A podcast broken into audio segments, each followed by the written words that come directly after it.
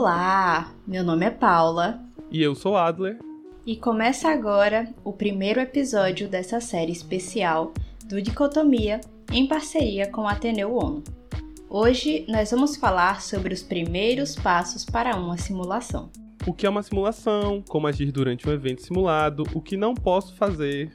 Essas e outras perguntas a gente vai te responder nesse episódio. E se depois do episódio você ainda tiver dúvida ou quiser conversar mais sobre o tema, manda uma mensagem para o Dicotomia. Nossas redes sociais você encontra no arroba dicotomia_cast. Because China ist dramatisch. ¿Cómo se dice en inglés? Me siento orgulloso. Não existe dicotomia. Dicotomia Podcast. Vamos começar pelo básico.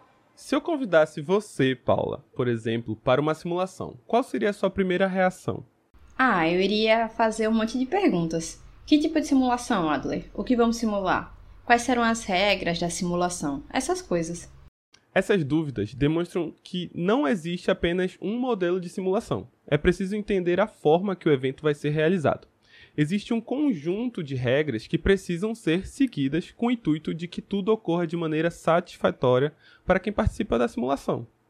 No caso do Ateneu ONU, estaremos fazendo uma simulação da Organização das Nações Unidas, uma organização internacional que tem como finalidade a facilitação do diálogo entre as nações. Mas a ONU é um assunto mais para frente, onde tem um episódio falando só sobre essa bonita.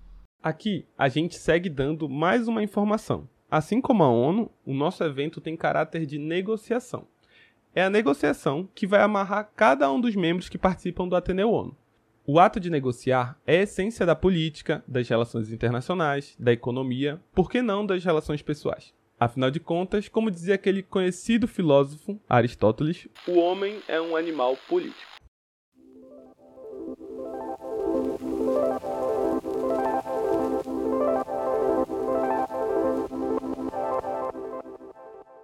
Assim sendo, acho que a dica de ouro para quem está se preparando para a simulação do Ateneu ONU é procurar também sobre negociação são as habilidades de uma boa negociadora ou de um bom negociador que farão sucesso dos seus objetivos.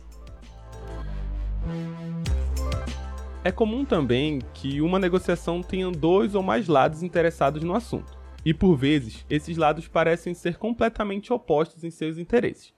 Mas calma aí, que nem sempre as relações serão um jogo de soma zero.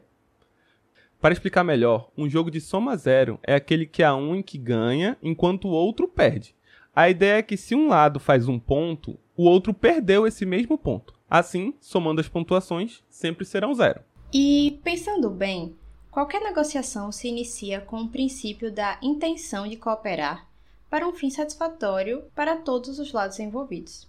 Eu acho que se reunir com a finalidade de não buscar um entendimento é meio contraditório, ou faz parte de uma estratégia mais complexa e desleal?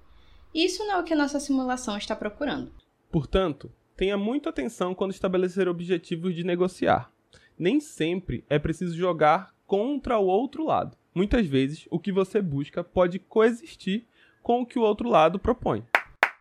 Um grande detalhe que precisamos comentar aqui, no passo a passo para a negociação, é a nossa imagem. Sim, como as pessoas nos veem é muito importante para o nosso evento. Já ouviram falar que o corpo fala? Então, ele fala. E fala muito, por sinal. Nossas falas, nosso comportamento, nosso código de vestimenta, tudo isso faz parte da informação que queremos transmitir. Inclusive, há notícias que afirmam que nosso corpo fala mais do que a nossa boca, ou seja, nossa comunicação não verbal é predominantemente maior do que a verbal. Nesse sentido, é aconselhável que nossos delegados, embaixadores, secretários e afins escolham vestimentas mais formais, utilizem da linguagem evitando gírias ou palavrões, assim como é preciso respeitar as regras e normas de comportamento para que não ocorra qualquer desrespeito com as outras nações que estão simulando. Vale lembrar que, apesar daqui não ser Las Vegas, o que acontece na simulação fica na simulação. E não lembrar dessa máxima não afeta as negociações, mas pode afetar o que acontece depois do evento.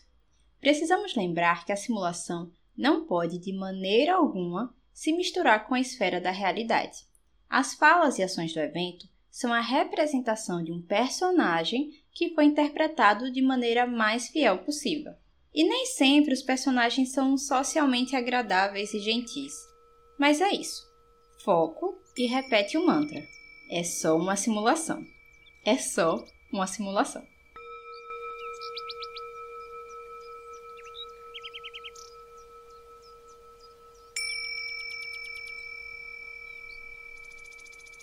Voltando um pouco para o básico do que é uma simulação, podemos fazer uma comparação com o jogo. Isso mesmo, com o jogo, mas no sentido mais amplo da palavra jogo, como define Ruizinga no livro Homo Ludens.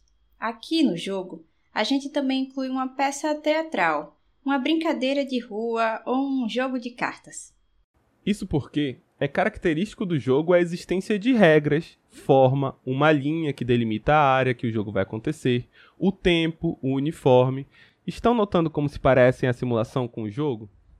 E assim, você pode nem saber as regras de todos os jogos, mas uma está em todos os jogos: a regra de levar a sério o jogo. Acho que todo mundo já brincou com alguém que estraga o jogo por não seguir as regras ou não entrar no personagem. Assim mesmo é a simulação. É fundamental que todos acreditem no que está acontecendo. O Ruizinga chama isso de círculo mágico. E aqui o Dicotomia te convida para entrar nesse círculo mágico, onde a realidade é a realidade do Ateneu ONU. E você será um delegado, uma diplomata ou um conselheiro para assinar acordos de intenções. Vamos nessa?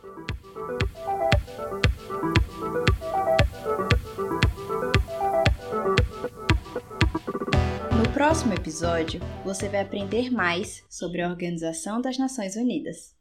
E no nosso Instagram, dicotomia_cast, você pode enviar suas dúvidas que vamos responder no privado ou em vídeo.